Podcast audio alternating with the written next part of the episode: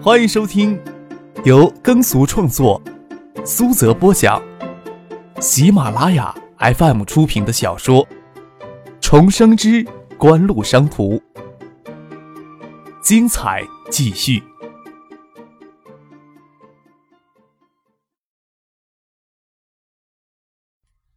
第四百八十三集。张可微微一笑，弹出手心里的车钥匙，说道：“锦湖集团的总裁级的用车，橡树园也就一辆。我跟杜飞可是求了很久才借过来过过手瘾的。你要不要过过手瘾呢？”这么说也是故意转移王海素的注意力。自己保送进东大的名额，还是以锦湖的名义跟东大伸手要的。王海素既然在东大读博毕业，还留校任教两年，这些消息他要是有心打听，也瞒不过他。王海素当然不会拒绝。当他的钥匙给张克，他拉着徐若琳坐进奔驰里，还有董月华、施新飞也都坐进奔驰里。张克与杜飞、蒙乐开王海素那辆大众高尔夫，董月华与施心飞总要一个人坐电灯泡，就一起钻进了奔驰车的后座。董月华看到后座上有一本文件夹，说道：“哎，谁的东西落车上了呀？”王海素回头看了一眼，他刚才听张克说这是锦湖集团总裁级的用车，借这边也就这一辆。三箱文件指不定是那个锦湖哪个重要的人物落下来的，装作无意的回过头，从董玉华手里接过文件夹，摇下车窗，看着张克他们在前面已经启动车子出发了，就将文件夹丢到仪表盘上，说道：“等到医院再交给张克、杜飞他们收起来吧。”嘴里这么说着，但是一本正经、平淡无奇的文件夹对他有着抵挡不住的诱惑力。可惜席若琳、董月华、施新威三个人都在车里，他不能打开看一眼。指不定里面就是一份隐藏着无限商机的机密文件呢。王海素在路上驾车，特意消磨时间。赶到医院时，张可他们已经先进了住院楼。王海素拿着遗弃在车里的文件夹，跟徐尔玲、董月华、施星飞往住院楼走去。上台阶时，想起什么一样，对徐尔玲说：“咱们这样啊，空手过去不大好吧？”又对董月华、石新飞说道：“你们呀，先上楼去，我跟若琳去外面的水果店买点东西过去。”也不听董月华、石新飞两人说什么，就拉着徐若琳往院楼东侧的小侧门走去。外面有几家花店、水果店。走到侧门门岗的地方，王海素摸了摸裤兜，说道：“啊，我手机啊，忘车里了。”将车钥匙递给徐若琳，说道：“你去帮我拿一下手机，应该放仪表盘上了。我去外面买个水果篮，你等会儿就在台阶那等我，很快的。”徐若琳不疑有他，拿着车钥匙就往另一侧的停车场走去。王海素拿着文件夹就出了医院，回头看了一眼，见徐若琳消失在拐角的地方，才迫不及待的打开文件夹，却不晓得住院楼。八楼东侧的窗户里有三只眼睛，将他的一举一动都看在眼里。张克转过身去，靠着窗台站着，嘴角挂着淡淡的浅笑，对杜飞、猛乐说道：“你们知道那文件夹里装的是什么资料吧？”“什么资料呀？”杜飞、猛乐说道：“前几天我转发给你们看的那份资料，软件孵化园是橡树园决定中一个终止的项目。”我将相关资料修改了一下，就成了软件产业园的立项策划书了。相信呀，还是相当精彩的。只怀疑这么短的时间，他能看进去多少？蒙乐转身要走，张克问他：“你要干什么去啊？”这种人呀，不值得若离跟他。蒙乐说道：“别那么天真了，行吗？”张克喊住了他：“你以为这就是个不是黑就是白的简单世界？”王海素经不住诱惑，偷看了文件。他介绍一个水性杨花的小姐给石学兵认识，又怂恿那个小姐约石学兵出去，借石学兵来接近咱们。他是别有意图，他呀是在玩手段。但是这些能等同于他在玩徐若琳的感情吗？张可菜不管蒙乐的脸色是不是难看，毫不留情面的说道：“还有这种人值不得徐若琳跟他，不是你来决定的。不过你可以将这些事情都告诉他。”蒙乐从来没有听谁对他说过这样的话，有些难以接受，站在那里铁青着脸，一声不吭。张克见蒙了这副表情，朝杜飞耸肩摊手笑了笑，没有说什么，往石学兵的病房走过去。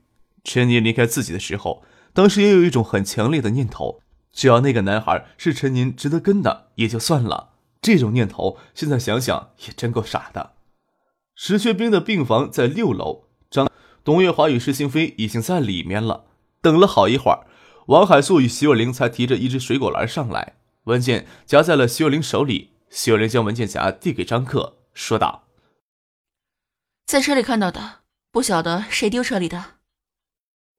我打电话问一下啊。”张克接过了文件夹，到角落里打了一个电话，走回来随意的翻开了几页，对徐若琳说道：“又不是什么重要的东西，作废掉的一个立项策划，原先打算在雁归湖东侧建一座软件产业园的。”又往后翻看了几页。看了一会儿，没有耐心看，递给了王海素，说道：“王哥，上回吃饭时有跟我们讨论国内软件产业发展的情况，跟这个有些相关的。王哥，你要不要拿去看一看呀？等会儿记得拿回车里就行了。”王海素接过了文件夹，心想：这么容易就能看到，刚才费那般劲做什么呢？匆匆忙忙都没有认真看什么，翻看了几页，问张可。哎，这个立项策划看上去很不错呀，橡树园为什么要废止掉呀？橡树园呀，每天不晓得要收到多少份商业计划，有内部的、外部的，真正能审核通过的商业计划总是少数的。谁写的这份商业计划为什么给毙掉呀？或许大而不当吧，也或许不符合锦湖自身的发展需求了。张克说道：“你翻到最后面看看，通常最后几页会有审核意见的。”既然张克这么说，王海素也不客气，拖了一把椅子坐下来翻看这份关于雁归湖东岸、南岸建设软件产业园的立项策划来，是一份相当完整的策划，从立项规划、融资渠道、技术与人力支持、国家产业扶持政策、软件技术发展趋势与市场前景，以及分层次发展的各个方面都做了详细的阐述。王海素作为专业人士，当然清楚这是一份非常专业、指导性极强的软件产业园的策划方案。至于橡树园的人为什么不采纳这份方案，最后四页审核意见书里，从环境市场、软件技术标准与景湖自身发展的契合度等各个方面都做出清晰无误的回答。这份立项策划不适合景湖，市场风险又有些大。王海素才不管市场风险有多大呢，一个念头突然闯进他的脑海里，与其让海素科技半死不活的拖着也没什么发展，为什么不搏一把大的呢？谁又能像景湖那么专业，能眼看出其中的风险呢？再说景湖放弃这份计划，主要的因素还是与他们的主体利益不符合。可惜不能将这份立项策划带回家，也不能拿出来要求复印。张可他们陪石学兵在病房里聊了大半个小时，就要离开。王海素也只得将文件夹让张可拿回车里去。王海素送徐若琳、董月华、施清飞他们回学府巷，就直接开车回住所了。一秒都不敢耽搁的，将他脑海中努力记住的一些内容飞快的写了下来。这份文件或许明天就会丢给橡树园某个不引人注目的文件夹角柜里。王海素却晓得这份文件对自己多么重要。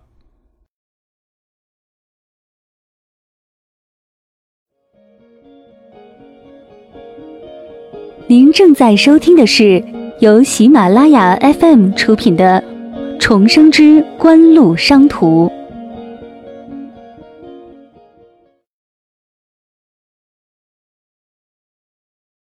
在病房里，王海素翻看策划书时，没有注意到要收敛一下兴奋的眼神。张可自然都将这些细节看在了眼里。离开了医院，张克与杜飞、蒙乐没有直接回学校，将车停在湖边上，车窗关着，听着北风在车窗外呼呼的刮着。这是一个波澜壮阔的时代，许多人都蠢蠢欲动。我很庆幸自己能适逢其会。你有什么想法呀？张克回过头来问蒙乐。看一看，一个晚上都闷不吭声的，有没有去劝习学姐离开王海松那家伙一些呀？在医院里，你跟习学姐一起出去过呀？没有，我说不出口。他以后会明白的吧？蒙乐摇了摇头，又问道：“你想利用王海苏做什么呀？这个问题我一直都琢磨不透。将那份材料透露给他，你指望他拿那份材料做什么呢？”蒙乐即使晓得张克、杜飞他们与锦湖、世纪锦湖关系很密切，但是这种密切关系看上去太怪异了一些。张克的身上有太多的谜团，正因为有太多的谜团也不解，才让人对他有疏离与陌生起来。锦湖崛起的时间很短，也就三年多一点的时间，我与杜飞都参与见证了锦湖的崛起。或许我参与的深度还稍微深一些，所以我在锦湖集团还是有些地位的。张克笑着解释道：“锦湖在建业发展遇到一些阻力，我希望通过王海苏这么一个锦湖不相关的人，抛出一个看似宏伟、看上去能与锦湖橡树园计划对抗的产业计划，将那些阻力的吸引力都吸引过去。答案就是这么简单。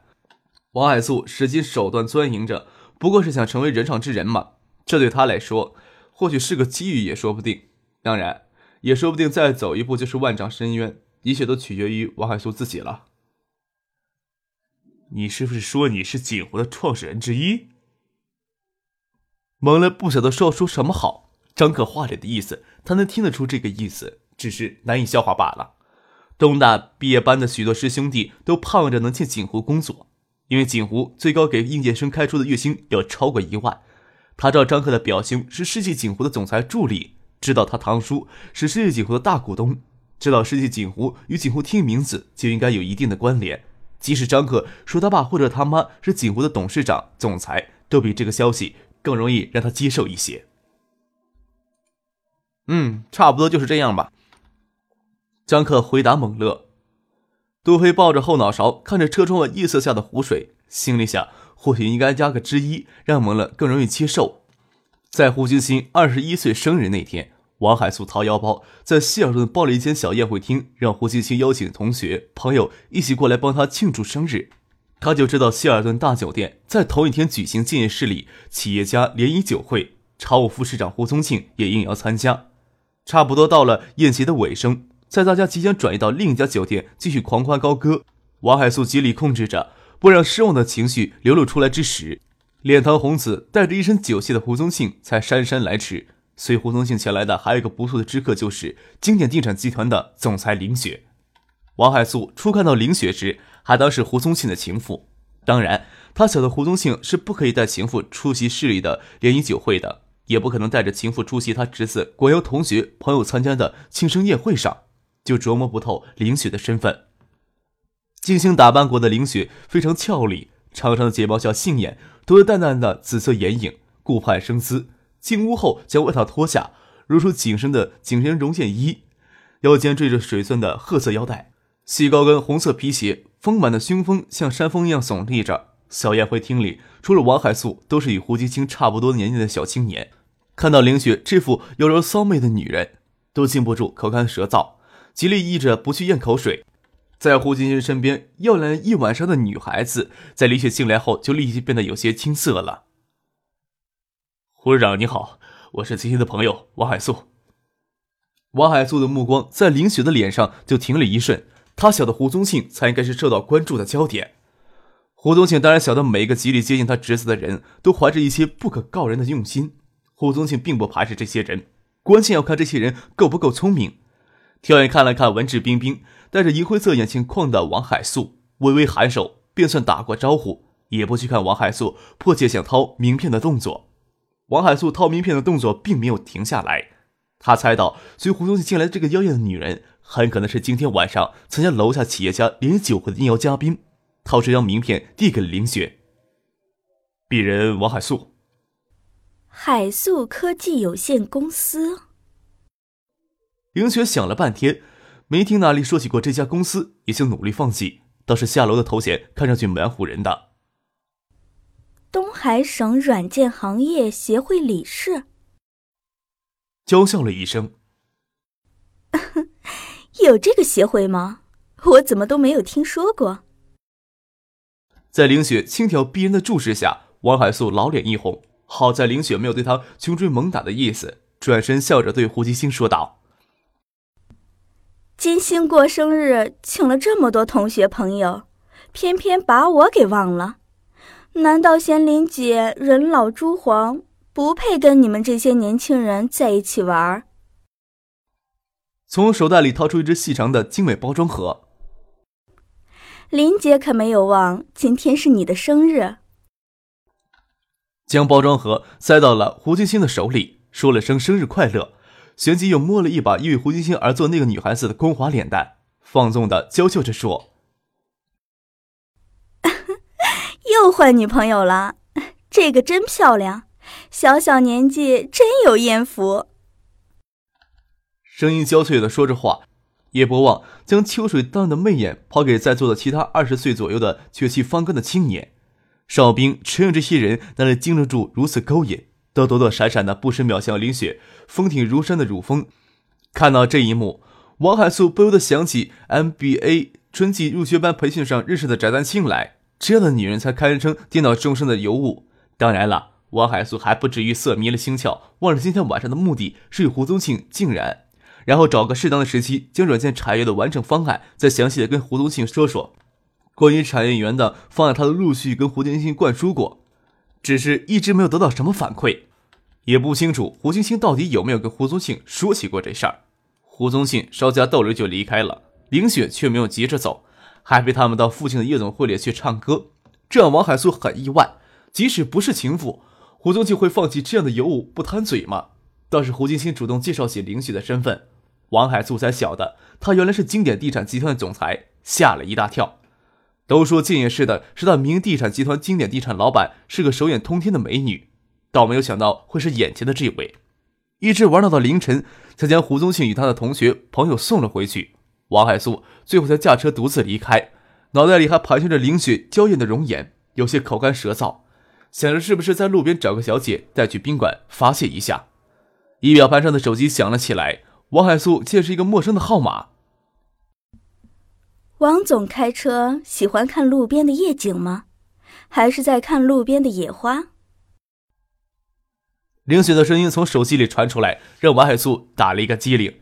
车子压到马路牙子上，方向盘有些失控，差点就撞上大冷天穿着羽绒服却露出黑色网袜的站街女郎。王海素吓了一身冷汗，将车子急刹住，却听见手机里面传来放纵、幸灾乐祸的笑声，却似汽车惊魂的站街女郎骂骂咧咧走开。王海素看到一辆宝马车在左手边停了下来，车窗降下，凌雪露出她那张妖艳般的脸。看到现在的你，我会情不自禁的想起四五年前的自己。凌雪说道：“软件产业园的方案，我听胡市长说过，很不错啊，可惜没有贵人相助。王总，你空有一身抱负，也得不到施展。”王海素喜不自禁，他还以为要费尽心心钻营才可能得到胡宗庆的信任，却没有想到别人早就辛辛苦苦在寻找猎物。这种事情本来就应该一拍即合，之前还担心胡宗庆眼光不够、气魄不足呢。林雪取了一支烟给自己点上，在路灯下吐了一层青烟似的烟雾，才缓缓的说道：“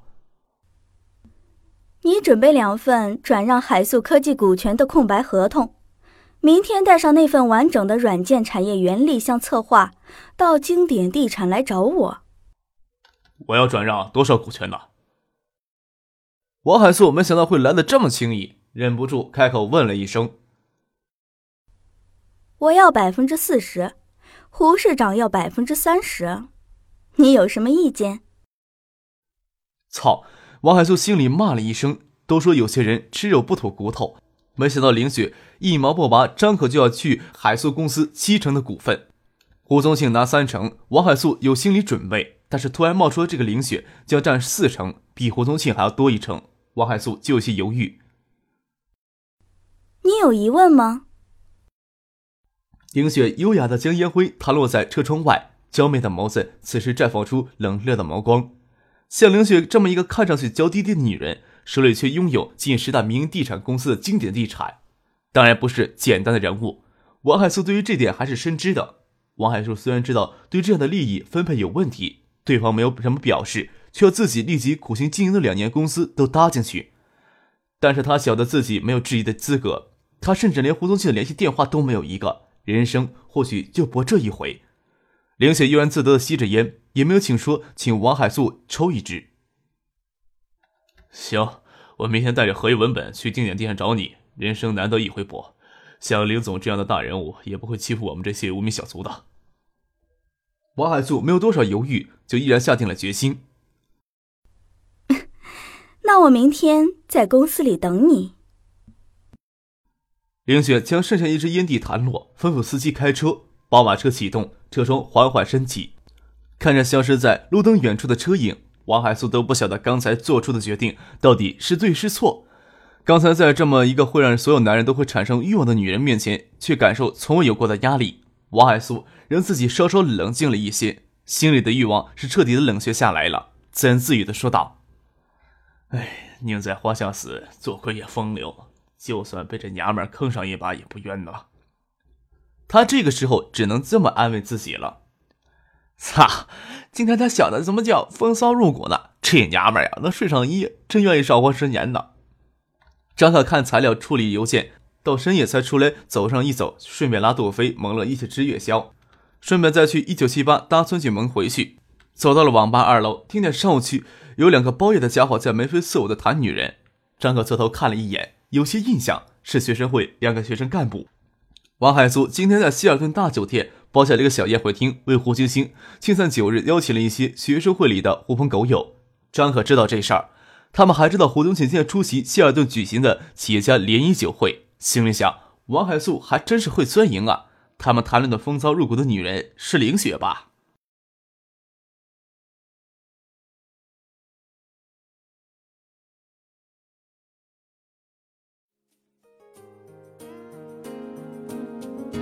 听众朋友，本集播讲完毕，感谢您的收听。